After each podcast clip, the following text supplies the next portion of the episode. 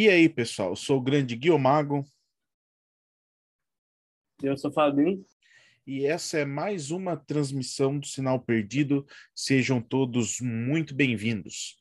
Pessoal, como vocês já sabem, e a gente já avisou vocês é, nos episódios passados, todas as terceiras quarta-feiras do mês, a gente vai dedicar o nosso episódio aqui do podcast ao pessoal do ICAMA. E hoje a gente tem aqui com um convidado muito especial, que é o Edson. E aí, Edson, tudo bem? Oi, oi de novo aqui. Agora seria uma presença recorrente, espero eu. É um prazer de novo estar aqui sendo convidado pelo professor para falar sobre temas que eu curto muito e que são extremamente importantes para mim e para todo mundo no geral, mesmo que as pessoas não saibam. E é isso, valeu pela, pelo convite novamente. Muito bem. Pessoal, e hoje a gente vai conversar um pouquinho sobre os desafios da pesquisa no Brasil. A gente vai estar falando aqui de como que isso é importante, quais são os impactos que isso tem no mundo, no Brasil exclusivamente do mundo, porque quando a gente está falando de preservação ambiental ou de se conhecer o que a gente tem no mundo em relação às espécies de animais e vegetais, eu acredito que esse é uma informação e um tema que é de relevância não só para o nosso país, como também para o mundo. Infelizmente, tem, deve ter algumas pessoas que não levam isso tão a sério, Porém, a gente, através desse podcast, desse episódio, a gente quer mostrar para vocês o quanto é importante a gente ter parcerias, o governo, de uma forma geral, investir né, nessa pesquisa para justamente a gente ter informações aí sobre o que, que o nosso mundo possui de mais bonito, mais belo e de mais importante. Então, sobre esse tema, eu fiz uma pesquisa aqui bem rapidinha, a título de curiosidade, só para a galera ficar meio por dentro do que a gente vai falar. E para começo de conversa, só quero dizer para vocês que, por exemplo, aqui no Brasil, a gente tem praticamente um quarto de todos os peixes de água doce do mundo. Em relação às aves, a gente tem 16% das aves do planeta, 12% dos mamíferos e 15% de todas as espécies animais e plantas. Só por essas informações, você, você aí que está nos ouvindo já pode é, fazer um parâmetro e entender que as espécies e a biodiversidade que a gente tem presente aqui no Brasil é extremamente importante.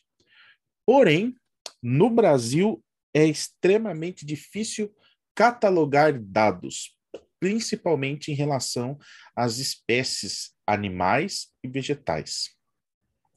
E isso é, é, é complicado, por quê? Porque nas regiões tropicais a gente tem bastante falta de investimento nessa questão da coleta. Depois o Edson vai explicar com mais detalhes para vocês, vocês vão entender melhor. Mas só para vocês terem uma noção, a cada ano que passa, 20 mil espécies elas são descobertas. E nesse sentido, pessoal, às vezes eles descobrem uma, uma, uma espécie e por conta de todo o perigo em relação a, a aquecimento global e tudo mais, eles já descobrem as espécies que já estão em extinção por conta disso.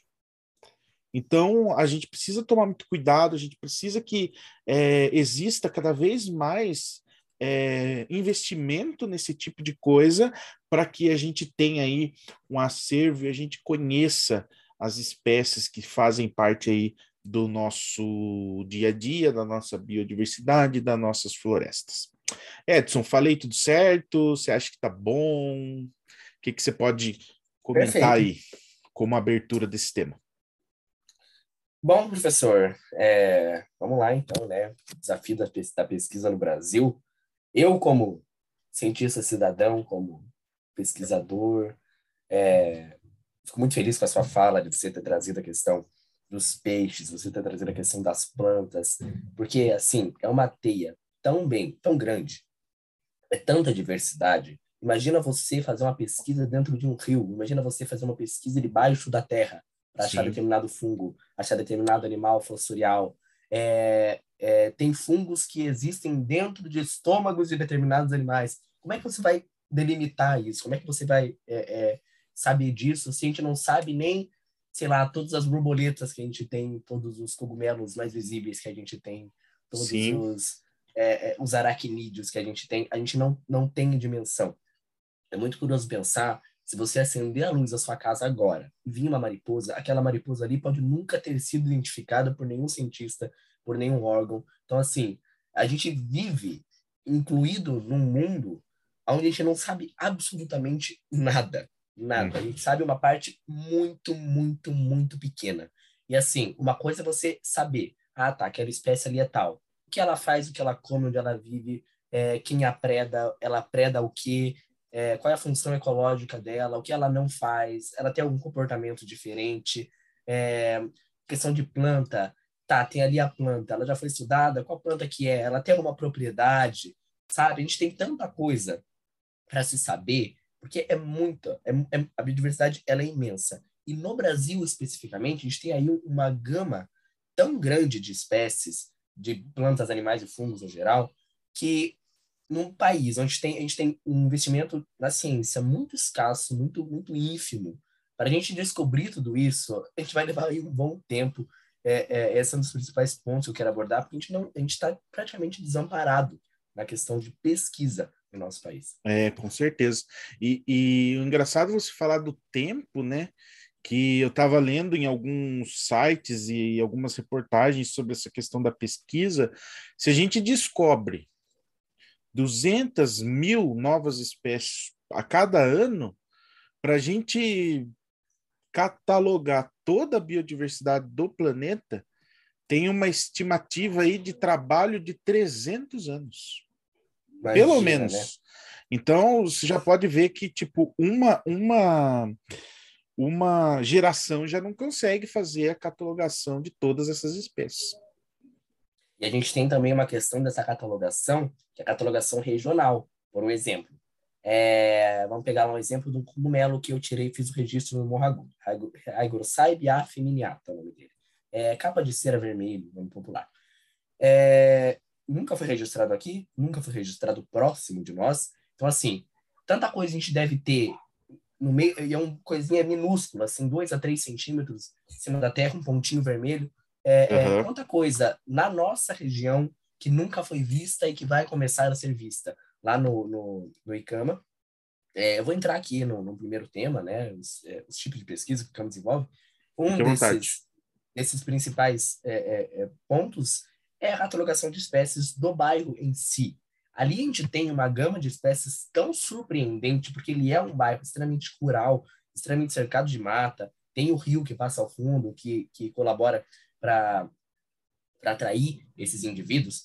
E a gente tem ali tantas borboletas, tantas mariposas, tantos insetos, principalmente insetos, é, é, que eu não sei o nome até hoje, que eu estou no processo de identificação até hoje, desde o primeiro dia de campo.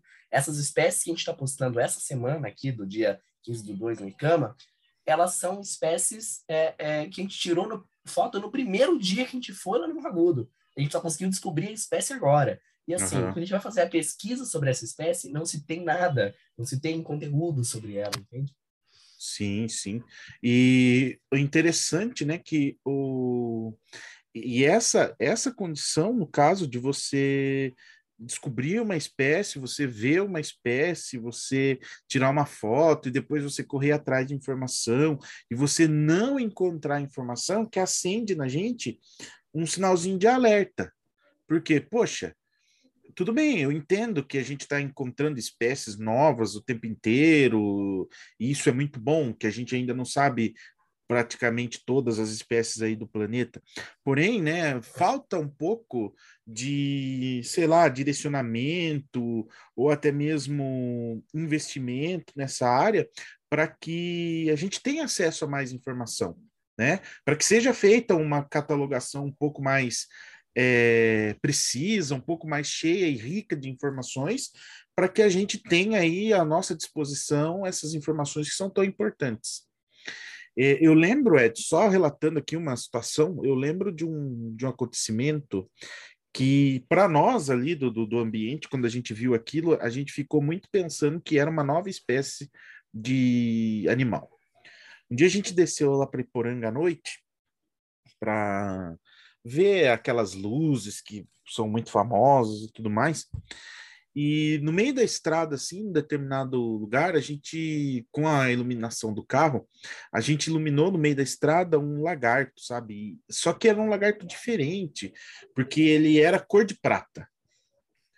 E, e se não fosse essa cor, por chamar bastante a nossa atenção, por ser uma cor que brilhava com o reflexo da luz, é, ele abriu uma asa e do chão ele levantou voo e foi pro, pro, pro meio da mata.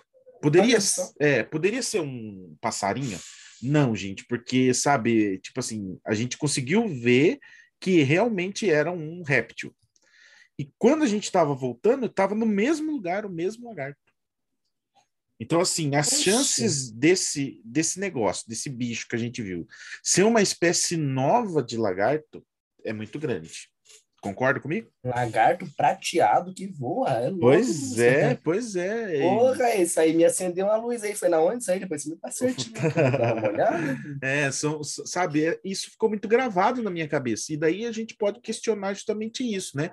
O quanto que a gente tem no nosso, no nosso até no nosso próprio quintal, no nosso próprio jardim, espécies que talvez, como você mesmo disse, pode ser que sejam espécies novas que a gente ainda nem conheceu não é verdade? Exatamente, professor. É um dos principais, uma das principais coisas que me deixa mais feliz em campo é ver bicho que eu não conheço. É uhum. a coisa que mais me alegra, porque eu estou aqui, acho eu que vou ficar minha vida inteira estudando isso daqui.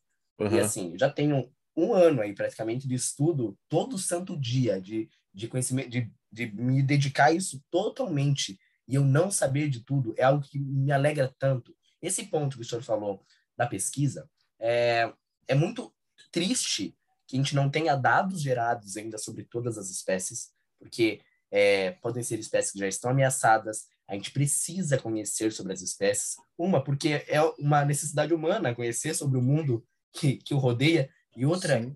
não só necessidade, mas assim, é, é, é algo necessário é, é para que a gente consiga descobrir curas de novas doenças, para que a gente consiga entender a importância deles no ecossistema, para que a gente consiga definir a nossa própria sobrevivência e para que a gente consiga proteger a sobrevivência desses indivíduos. Sim, então, por um certeza. lado, é muito triste a gente não tenha conteúdo gerado ainda sobre todas as espécies, todas as espécies da nossa região. Mas, por outro lado, isso me acende uma, uma esperança tão grande de tipo, tá, se a gente não tem nada, então eu posso gerar, entende? Exatamente. Eu, a partir das minhas observações, posso gerar dados. A gente tem lá no ICAMA um projeto desse projeto de catalogação de biodiversidade. A gente lançou um gráfico há um tempo atrás, onde a gente fala da família Piscidae, dos pica-paus, principalmente. Então, dentro dessa família, a gente conseguiu levantar dados que nunca foram gerados sobre uma região totalmente desamparada. É, um dos gráficos que a gente fez mostrou que quase 30% das espécies que a gente já registrou, é, é, aliás, 30% de todas as espécies que podem ocorrer no nosso, na nossa região já ocorrem. Então, assim, a gente tem ainda 70% a descobrir, mas 30% já ocorre num bairro fechado. Das 90%, é, aliás, da, de todas as espécies que a gente registrou no Morragudo, ela representa 10% de todas as espécies de pica-paus que ocorrem no Brasil. E o Morragudo ainda tem a capacidade de abrigar 20% de todas as espécies que ocorrem no Brasil. É um potencial biológico absurdo para um Sim. bairro, entende? Sim. Então, essa geração de dados é muito importante. E vale a pena lembrar que a gente faz isso sozinho. A gente faz isso indo para campo, a gente faz isso vendo, porque se não tem nada que a gente gere, entende? Exatamente. E aí a gente vai, né, para o primeiro primeiro questionamento aqui. Além desses que você já contou para gente, quais são os projetos de pesquisa que o ICAMA desenvolve? Principalmente, quando a gente trata de biodiversidade, é a catalogação. O que é a catalogação? Reúne um dia, desce uma bota, pega a câmera e vai para o mato. Vai para o mato e fica lá, olhando. Tira foto de absolutamente tudo que você julgue interessante. Cada cogumelo, cada formiga, é, é, comportamentos também. A gente não, não só é, a espécie, mas algo que ela esteja fazendo. Há um tempo atrás, tem uma espécie chamada tapera naeve, é conhecida como saci. Um bombeiro fez o registro dela fazendo uma dança que nunca havia sido registrada em toda a história é, é, é da ornitologia, do estudo de aves. Então, assim, os comportamentos, eles são muito interessantes para a gente conseguir entender qual é o lugar daquela espécie naquele ambiente. É, o comportamento, ele assegura a, a que a gente consiga proteger, porque se ela está fazendo determinado comportamento é para alguma coisa. Então a gente tem que proteger não só a espécie, mas os comportamentos dela.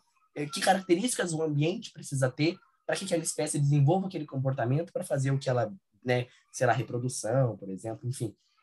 Então esse estudo comportamental ele é, ele é muito importante para a gente também. Outra questão da, das pesquisas é as pesquisas morfológicas, de você fazer o registro da espécie e observar é, se, as, se todas as características batem com as outras espécies que a gente tem. Porque uhum. se o canto for diferente, se, algo visível e, e, audível, né? Se o canto for diferente ou se alguma característica da pena for diferente, isso se repetir, aquilo lá pode indicar não só como uma espécie nova, mas como uma subespécie, o que uhum. também dá um grau de importância para o lugar extremamente importante. A gente determinar centros de endemismo é algo muito importante. O que são os centros de endemismo? É um lugar onde ocorre é, é, espécies ali que não ocorrem em outro lugar. É como se tivesse uma grande, a gente sempre usa esse exemplo, como se tivesse uma grande mata, é, do nada passasse o Rio Ribeira ali, só que o Rio Ribeira gigante e disse a mata no meio. Uhum. De um lado ficaram um grupo de macaquinhos, do outro lado ficaram outro grupo de macaquinhos. É, de um lado, o macaquinho teve abundância em alimento e conseguiu viver uma vida boa, do outro, não. Esse que não teve, teve que se adaptar à nova vida dali. Então, desenvolveu Exatamente. outras características físicas, comportamentais, que os diferenciou dos macaquinhos que ficaram lá com a comida boa. Então, assim, aquilo ali pode ser é uma subespécie, entende? Sim. Porque ele desenvolveu outras demais características que os diferenciam é, evolutivamente daquele outro, daquele outro indivíduo. Sim. Então, é, principalmente esses três pontos de comportamento, é, é, é, espécies, né, distribuição, registro e identificação dessas espécies e é, é, características físicas morfológicas de canto, né, bioacústica, que a gente fala quando a gente vai tratar do canto das aves, é, essas três principais hastes assim que a gente levanta. Legal. E olha que interessante, né? Você falando aí dessa questão do rio separando os dois os dois ambientes, eu lembrei das aulas de biologia, né? E quando eles as crianças, né? O Fabinho tá aí, ele pode ele eu, por mais que eu não seja professor de biologia, mas é, ele pode dizer aí que as pessoas na escola, as crianças na escola, elas começam a aprender justamente esse tipo de coisa lá com o pensamento do Darwin, né? Que explicava Sim. justamente que as espécies elas mudavam justamente por conta dessas situações onde elas teriam que se adaptar em diferentes tipos de situações, em diferentes tipos de cenários. Porém, uhum. pessoal, é, vale destacar aqui uma coisa muito grande, muito importante também, que esse desenvolvimento de uma espécie em relação ao lugar onde ela está vivendo e os desafios que ela está enfrentando demora tempo né? Não é porque a, a espécie foi separada ou acabou a árvore que alimenta tal espécie de pássaro que do dia para a noite ela vai conseguir se adaptar e ela vai se dar bem. Não é bem assim, né? Isso demora um tempo. Até a espécie se adaptar, isso vai um tempo e a gente tem que ficar muito ligado nisso para tentar aí diminuir aí os nossos impactos, sejam eles diretos ou indiretos na biodiversidade do nosso planeta. A gente tem que parar para pensar nisso daí também. É, Edson, e se você tivesse que eh, falar para a gente aqui, quais são os maiores desafios de cada pesquisa, na sua opinião? O maior desafio, na minha opinião, na minha área de pesquisa, no meu instituto, é a falta de apoio. A gente faz tudo sozinho. A câmera que eu tenho é doada, é, o meu amigo João, que vem de vez em quando ali para fazer a, o trabalho comigo, é, vem de coração é, o lugar é ruim, né, para se caminhar, a gente não tem um órgão responsável. Uma das coisas que mais nos preocupa em encontrar no meio do mato não é gente, não é cobra, não é escorpião, é, é ser humano. Porque uhum. não tem uma delimitação correta de que área ali é de proteção ambiental, que área ali não é, que área ali é privada, qual área não é. O maior medo do biólogo de encontrar no mato é, é homem, é, é gente. então, assim, é, é, um, é uma, dá uma sensação de, de desamparo. Eu sinto essa sensação de desamparo dentro das minhas pesquisas, porque eu as realizo sozinho, sem apoio. Não, é, não há prefeitura. É, é, se a prefeitura um dia, por alguma coisa, quiser usar os nossos dados para fazer uma divulgação, ótimo, perfeito, porque a gente está aqui para gerar isso mesmo, a gente está aqui para gerar informação. Mas é, que, ela, que ela é feita totalmente é, de forma voluntária e, e individual, ela é feita de forma voluntária e individual pelo meu instituto. Certo, certo. É, realmente o eu sei bem como esse tipo de coisa funciona e a gente pede aí, né, de repente, vai que tenha uma grande empresa aí ouvindo esse podcast, ou até mesmo um, um cara aí do setor é, público, né, e queira ajudar aí, é só procurar o Icama na, no Instagram e mandar uma mensagem pro Edson que ele vai ficar muito feliz. Eu vou mesmo. e diga aí, como que a população civil, geral, normal, consegue colaborar? Aplicando a ciência cidadã. Vou já puxar para um próximo ponto aí. A ciência okay. cidadã ela é nada mais nada menos do que a população participando ativamente na geração de dados, na geração de ciência, na geração de informação. Vou citar um dos exemplos dos projetos do ICAMA, o projeto Aves da Janela, em parceria com a UNB, com a UCB, Universidade de Brasília, Universidade Católica de Brasília, com o grupo de lá. E aqui a gente faz o quê? É, a pessoa entra na nossa bio do Instagram, vai lá, acha o formulário do Aves da Janela, preenche esse formulário do Aves da Janela e a gente faz uma pasta para ela no Drive, onde ela pode colocar áudios gravados da própria janela da casa dela, para que a gente faça um estudo de bioacústica, bio, vida, acústica, som, uh, o som da vida, basicamente. Então, assim, a pessoa coloca o celularzinho na janela dela, grava lá por cinco minutos. Aquele áudio ali está repleto de informação. Por quê? Tem o canto das aves. A gente consegue ali, pelo áudio, sem estar na casa da pessoa, sem precisar ir ali naquele ambiente, só pela pessoa colocar cinco minutos ali, levantar dados sobre população, sobre comportamento, sobre por que, que elas estão cantando ali ou por que, que ela não, elas não estão cantando ali, sobre distribuição dessas espécies, é, migração. Nossa, a gente consegue fazer uma geração de dados absurda, porque o canto da ave não mente aquela ave está cantando ali, então a gente consegue definir com quase 100% de certeza que, que é. Na verdade, a gente tem espécies que imitam outras aves, mas o canto geralmente não mente, ele é, ele é quase que infalível, sabe? A gente Sim. tem espécies que imitam perfeitamente, mas só pelo contexto geral, a gente consegue ali ter uma definição muito clara de inúmeros dados relativos à ciência. Opa, estão soltando fogo de artifício aqui. É, relativo à ciência. E quem faz isso não somos nós, é, não é um cientista, é uma, é uma pessoa normal como qualquer outra, que vai colocar Sim. o seu. O único trabalho dela é colocar o celular na janela e gravar por cinco minutos e mandar para que a gente faça o nosso trabalho de catalogação, de desenvolvimento de pesquisa. Então, a ciência cidadã ela é a inclusão. É, é, fiz uma live de ciência cidadã no Instituto, é a primeira que eu fiz, inclusive, e perguntaram qual é o ponto negativo da ciência cidadã. Não há. É a população participando ativamente da ciência, são cientistas sociais, são cientistas é, é, ativos sem que haja necessidade de uma faculdade, sem que haja necessidade de, de, de especialização. Pode ser qualquer pessoa, entende? Que legal.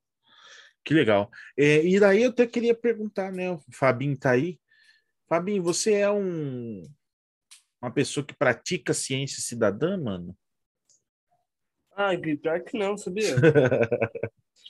tipo, Sem tipo. Eu acho, eu acho, eu acho meio difícil, assim, é, no meu dia a dia, assim, sabe? É. Porque, vamos supor, no cotidiano do Edson é bem mais fácil para ele, né? Porque, tipo, ele vive a parada, né? Certo. Então, tipo, assim, não sei se você entendeu o ponto de vista. Para mim fica mais difícil. Não que eu não acho que seja importante, entendeu? Sim, claro, claro, com certeza. Sabe por que, que vocês fazem ciência cidadã? Vocês ah. integram aqui na plataforma de, de do podcast é, ciência para o resto da população. Da forma de vocês, ah, vocês geram dados de que as pessoas entendam sobre ciência. Então, vocês são cientistas cidadãos. Olha aí, viu, Fabinho? Você queria dessa, escapar dessa forma... e no fim não escapou.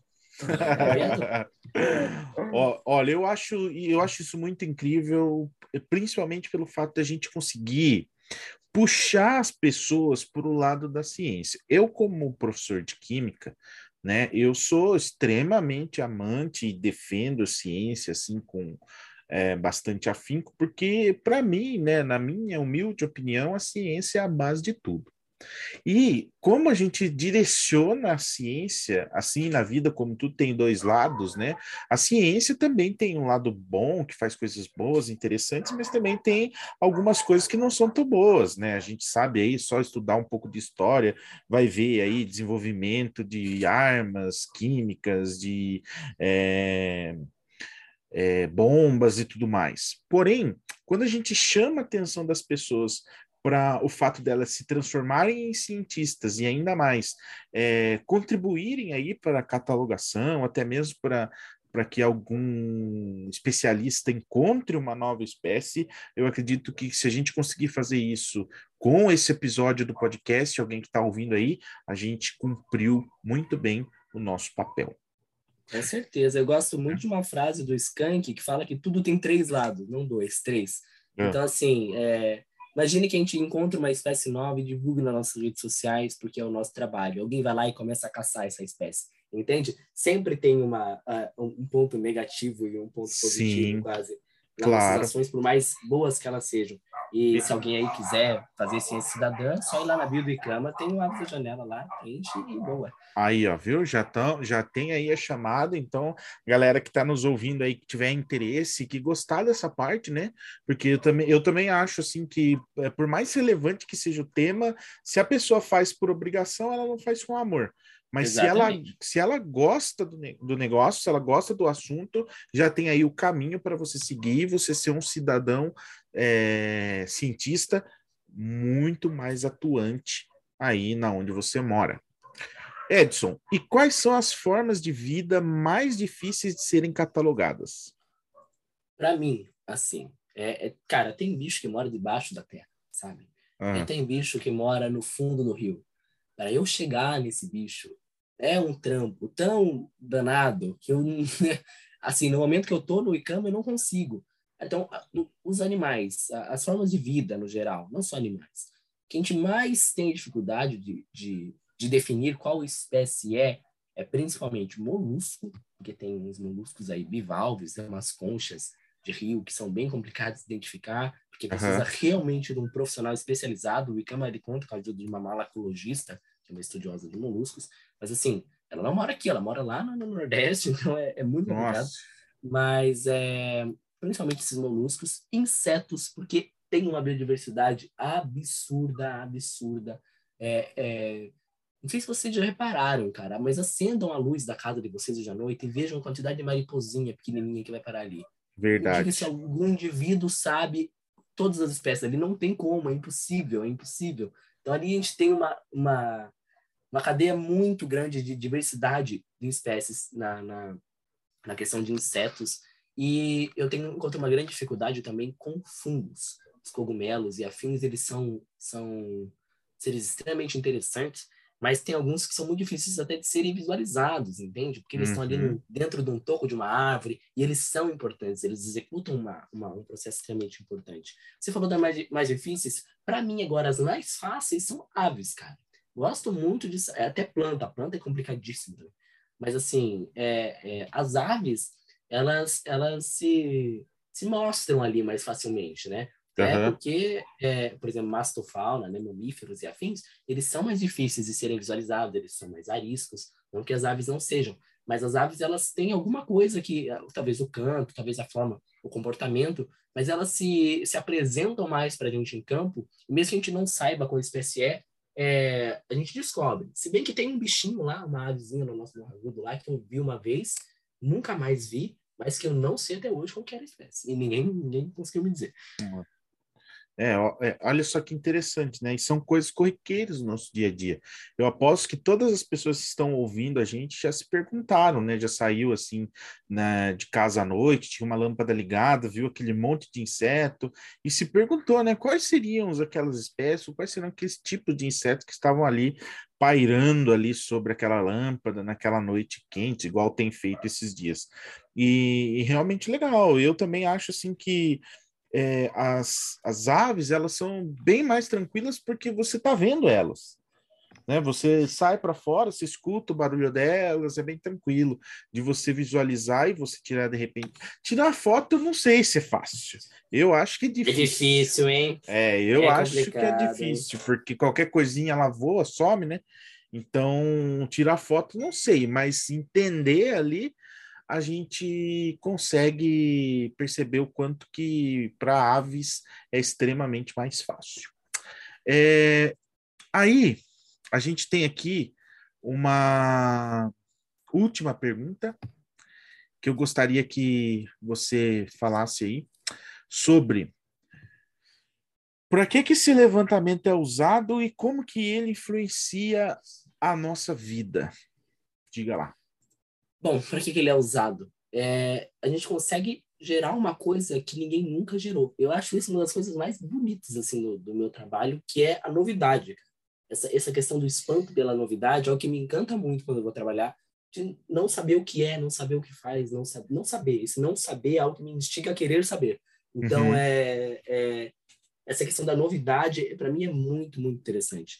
Então, esse levantamento é usado para que a gente defina mesmo é, quais espécies são, por que elas estão ali, se a distribuição delas já estava ali antes, já, tinha ideia da ocorrência delas ali naquele lugar. É, então, ele, ele define, ele é, é, informação. A gente pode traduzir esse levantamento de dados como geração de informação. A gente consegue ter ali uma gama imensa de dados que nunca antes foram gerados, que nunca antes foram vistos. Como ele influencia na nossa vida? Imagine que no Morro Agudo hoje chegue lá um cara querendo fazer uma fábrica de, de, de uma mineradora. A gente uhum. vai mexer no rio aqui, vai, vai acabar com o Morro Agudo, mas a gente vai ter mineradora. Para fazer isso, a gente tem que ter um estudo de potencial biológico, por exemplo, para a gente analisar ali quais formas de vida tem, quantas formas de vida tem. Com esse estudo que eu faço aqui, eu consigo ter uma força muito grande de barrar esse projeto. Por quê? Porque ali é uma área de importância biológica absurda. Então, ele influencia Sim. na nossa vida até na questão de, de, desenvolvimento, desenvolvimento ecológico. Por que a gente não tenta fazer outra coisa para que gere renda de forma mais, mais saudável naquele lugar? É, além disso, essas informações, a ciência, cara, ela define o nosso modo de viver. Se eu ali descubro um cogumelo diferente, a gente estuda esse cogumelo e descobre que esse cogumelo tem uma propriedade que cura o câncer, por exemplo. É Exatamente. Sabe por quê? Porque a gente não tem nada. Então, tudo ali é possível. É, é de uma vastidão tremenda, sabe? Então, é, é, essa geração de dados que a gente faz pode sim definir o rumo da, da existência da gente aqui na Terra, entende? Com certeza, cara, isso é muito importante. E fica aí para o pessoal que está nos ouvindo a importância de participar desse processo como um todo. Galera, a gente está chegando ao fim, infelizmente, mas essas nossas conversas elas são rápidas desse jeito para justamente você voltar aqui no Sinal Perdido, nos outros podcasts, outros episódios e também voltar aqui toda terceira, quarta-feira do mês. Edson, se despeça aí, por favor. Ai, muito obrigado de novo pelo convite. Fiquei muito feliz de falar sobre esse tema que eu gosto bastante. Pesquisa é a minha vida. Estou me dedicando para que eu consiga gerar dados para que a vida continue nesse lugar onde a gente mora.